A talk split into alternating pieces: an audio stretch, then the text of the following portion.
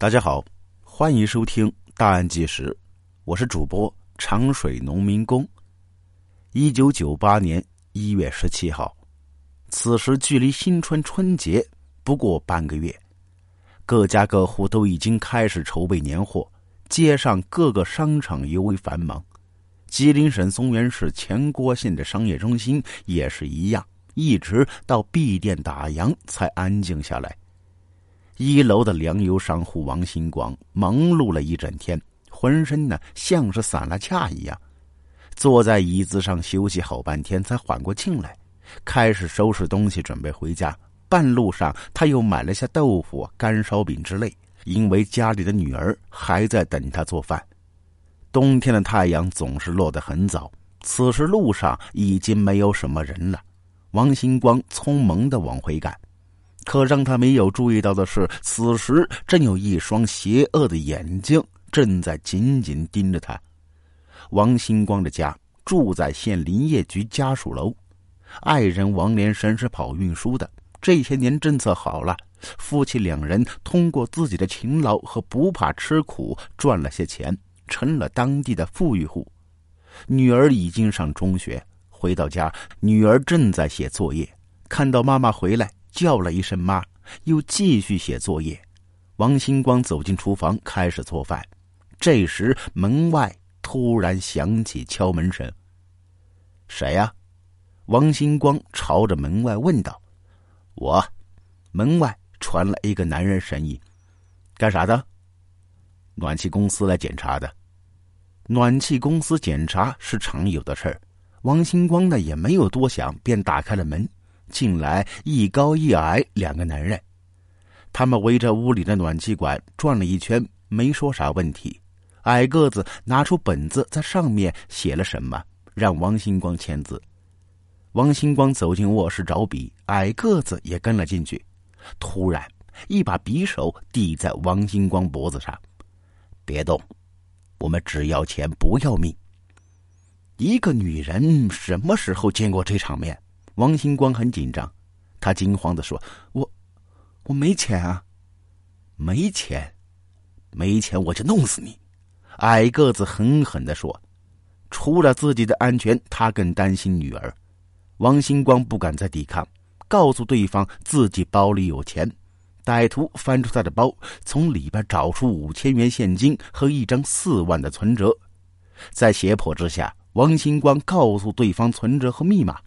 原以为歹徒真的只是要钱不要命，可没想到歹徒搞到钱之后起了杀心，顺手从一旁拿起一个布袋子套在他头上，又用事先准备好的绳子将他活活勒死。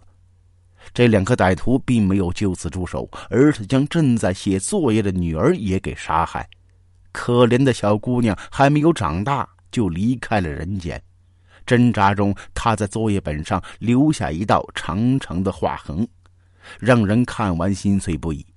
杀了人后，两名歹徒随即逃离现场。临走时，为了能拖延现场被发现的时间，还故意将钥匙折断在锁孔内。接到报警电话之后，县局局长任建波亲自带队赶赴现场，对现场进行勘查之后，并没有发现什么有用的线索。专案组随即成立，并展开工作。侦查员们先后走访王家亲戚、朋友、邻居以及一些相关人员，在进行大量工作之后，案件却没有取得实质性进展。一九九八年九月二日，案发半年之后，前郭县商贸小区再次发生命案，被害人是在中心市场卖鞋的于延松夫妇。正在睡梦中的夫妻听到屋外敲门声，一般情况下是没人这么早会来他家的。于岩松呢也没有第一时间起床，停顿一会儿，敲门声再次响起。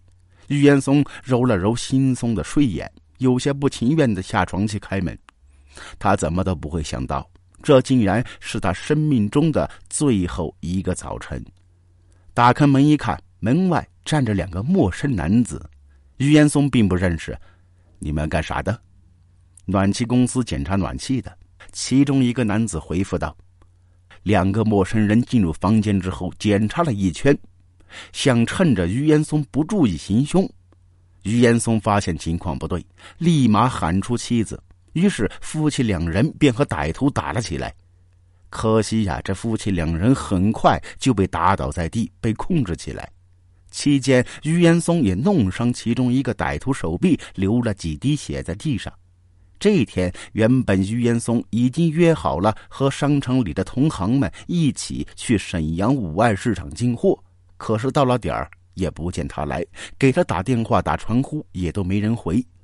同行们也没多想，以为是临时有事直到四号早上，已经两天没见到老板和老板娘，来店里的店员才感到不对劲，给他们打电话还是没人接，于是就给双方父母打电话。夫妻两人父母得知之后非常着急，急匆匆从老家赶了过来。当天下午前来找人的亲友们，在于延松家的楼道里边闻到一股难闻的怪味，邻居和亲戚都聚在于家门外，敲了半天门也没人开，会去哪儿了呀？这时有人说：“他们会不会还在屋里呀？”于是几个年轻人爬上楼顶，通过绳子下到于家窗户前。一脚踢开玻璃之后，通过窗户往里看，眼前的一幕吓得他差点没掉下楼去。只见家里边一片凌乱，夫妻两人躺在地上，早已经死去多时。接到报案的刑警立刻赶到案发现场，此时两具尸体已经开始腐烂，传来阵阵尸臭。侦查员在现场仔细的寻找证据。发现并在地上提取少量血迹，通过血液鉴定为 B 型血，而在对尸体进行尸检时没有发现外伤。警方判断这有可能是在打斗过程中歹徒受伤留下的。另一组侦查员在走访中得知一个情况：案发当天上午十点左右，曾有人拿着于延松的存折去农业银行储蓄所取走四万现金。工作人员回忆，取钱的人是本地口音，体型瘦小，长脸单眼皮。警方推断此人极有可能就是凶手。侦破工作随即展开，专案组首先对于家身边的熟人进行一番调查，随后又对有可能和于家有接触的人，特别是有犯罪前科的人进行调查，都没有找到可疑人员。一时案件又陷入僵局，前面两起案件还没头绪，仅仅三个月之后，又一起人命案发生了。临近的农安县教育局干部刘慧欣被人抢劫，凶手杀害两人，抢走两千多元现金和两张分别为二十二万和四万的存折。任建波局长得知这个消息之后，立刻带人赶到农安县。经过对现场勘查分析，发现和之前在前郭县两起案件十分相似，极有可能是同一伙人所为，可以并案侦查。杀戮还没停止。一九九九年二月十一号，这一天是农历腊月二十六，再过几天就是春节，人们又开始准备迎接新年到来。悲剧再次传来。前郭县中心市场摊主孙良才和妻子张燕也在家中被人给杀害。那天晚上六点多，天色已经黑了下来。孙良才和妻子正在家中吃晚饭，门外响起敲门声，同样是说来检查暖气的。不过这次来的是三个人。进屋之后，他们又对暖气查看一通。就在快要检查完的时候，又有人敲门。原来是孙德才在警校上学的大儿子孙德宇回来了。这三人互相看了一眼，其中一个对张燕和孙德宇说：“你们来看一下，这个屋里有点小问题。”母子两人进去之后，没多久就传出凄惨的叫声。孙良才一听到感觉不对，刚要跑进去，一把明晃晃的尖刀就抵在他脖子上。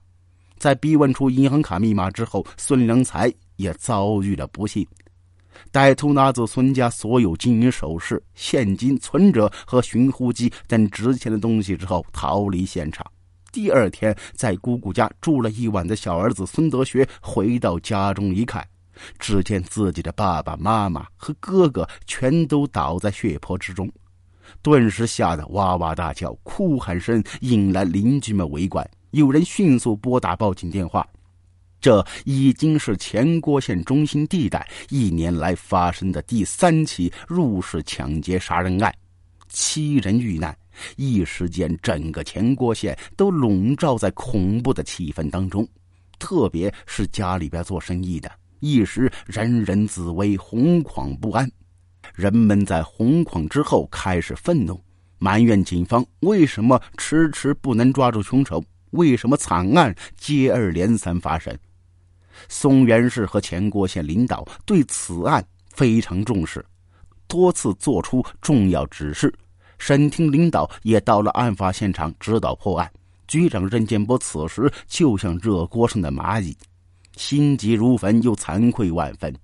一日不能抓住犯罪分子，他就一日不安，每天都觉得愧对人民群众。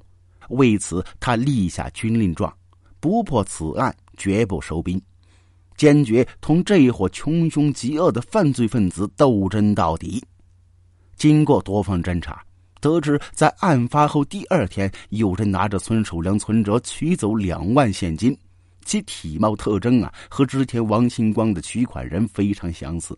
此时，警方又发现一个重要证据，在案发现场，孙守良尸体旁边发现一个名叫董喜霞的身份证，上面信息显示，董喜霞出生于一九五八年十月二十四号，地点是黑龙江省肇庆市跃进乡。警方迅速查找这个名叫董喜霞的人。经过调查，董喜霞和孙守良家并没有什么关系，亲友们也从来没听说过这个人。这会不会是凶手不小心掉在现场的呢？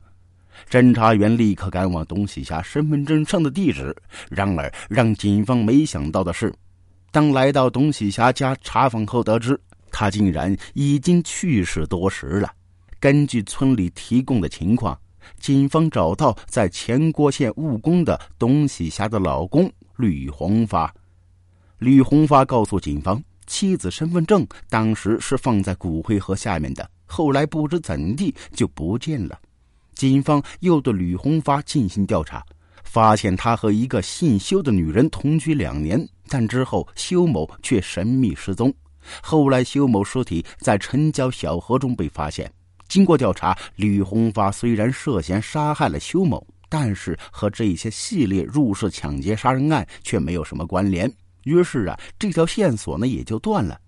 就在警方继续寻找突破口的时候，孙良才被盗走的寻呼机开了。这个寻呼机一会儿出现在长春，一会儿又跑到吉林，后来又消失不见。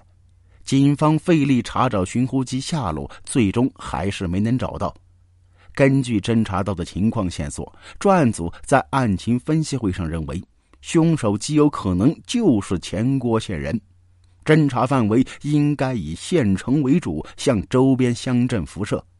根据这个思路，前郭县和农安县抽调了大量的精干力量，开始一场大范围的搜捕行动。从当年八月一号。到十月一号，两个月时间，专案组加大对犯罪分子审查打击力度，期望能从中找到突破口。这期间，共有十九个犯罪团伙被打掉，查处犯罪分子一百二十余人。然而，这些人却都和入室抢劫杀人案无关。十月一号到十一月，公安人员对外地人口来郭县打工的人员进行又一次的详细摸排。可是嫌疑对象依然没有摸排上来，一边是公安机关严厉打击，一边却再次传来杀人抢劫的噩耗。十二月十六号，前郭县玉荣房地产开发公司一栋楼内再次发生命案，住在这的王建明、妻子任艳荣和五岁的小儿子一家三口全都被杀。歹徒抢走现金四千元、手机一部、寻呼机一部以及金银首饰。侦查员对王建民家进行仔细搜索，终于在卫生间的纸篓里边发现情况。纸篓上面放着杂乱手指，而这些手指下面发现两张折叠的比较整齐的报纸，一张是五月十二日《中国石油报》，还有一张是六月八日《工人日报》，上面还写着一个电话号码。正是这个电话号码，成了扭转整个局面的关键所在。王建明还有一个女儿，那天因为上学而幸免于难。看着这个因悲伤过度而眼神空洞的孩子，让人心疼。侦查员等小孩精神镇定下来之后，拿出两张报纸，小心翼翼的向他询问。女孩说：“这肯定不是他们家的，他们家平时从来不看报纸。”王家人平时家里没报纸，这两张报纸是不是凶手留下的呢？警方决定围绕这两份报纸展开工作，特别是上面那个陌生号码。很快，警方查到这是德惠市的一个私人号码。警方找到电话主人，说明来意。对方说这个电话确实是自己的，但是也不知道怎么会出现在报纸上，并出现在凶案现场。不过，自己经常和吉林石油集团江南维修大队的曲某有来往。根据这个线索，警方迅速赶到石油集团，对单位一百多名职工和亲属进行详细调查，同时也找到曲某。曲某承认，这个号码确实是他写在报纸上的，但是这已经是很久以前的事儿，他已经想不起来将报纸丢在哪儿了。在对其他人调查的时候，有一个人走进警方视线，他就是女职工张中东的丈夫齐雪松。张中东是在厂里收发室工作，平时送来的报纸都是由收发室进行分类派送，同时对过期报纸进行回收。也就是说，张中东是有机会接触到不同日期的包装，并带回家中的。在对齐雪松进行调查时，警方注意到他的左胳膊上有两处明显伤痕，这两处伤痕引起警方高度重视，而且其本人呢也不能说明这两处伤痕是怎么来的。警方随即提取他的血样，这时出现一个奇怪现象，在对齐雪松家人进行调查的时候，所有人都拒绝配合。不过，警方还是查到齐雪松和其同父异母的哥哥齐雪峰关系非常密切。但是，当侦查员询问张中东关于齐雪峰的情况时，他却说两家人平时并无往来，而且齐雪峰一家也早就搬到大安市了。张中东的话和警方了解到的情况完全不同。侦查员发现，这兄弟两人有来往的很密切。这是一定有隐情。于是啊，在警方强大压力之下，张中东不得不告诉侦查员一个齐雪峰的电话号码。根据这个号码，警方在电讯公司找到齐雪峰笔记。经过比对，发现这个笔记和在银行取钱时嫌疑人留下笔记完全一致，出自同一人之手。侦查员们不禁为之一振。同时送到长春化验的齐雪松的血型也出来了，和在于岩松家中发现的血型是一样的。案子终于出现曙光。十月一号国庆节，举国欢庆的日子，同时也是前郭县激动人心的一天。这一天，在确凿证据面前，还想试图抵抗的齐雪松终于扛不住，他向警方交代其犯罪团伙的全部事实。而这些案件幕后主使者正是他大哥齐雪峰。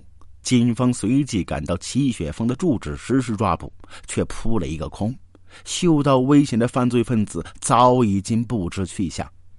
两千年一月十号腊月十六，又要过年了。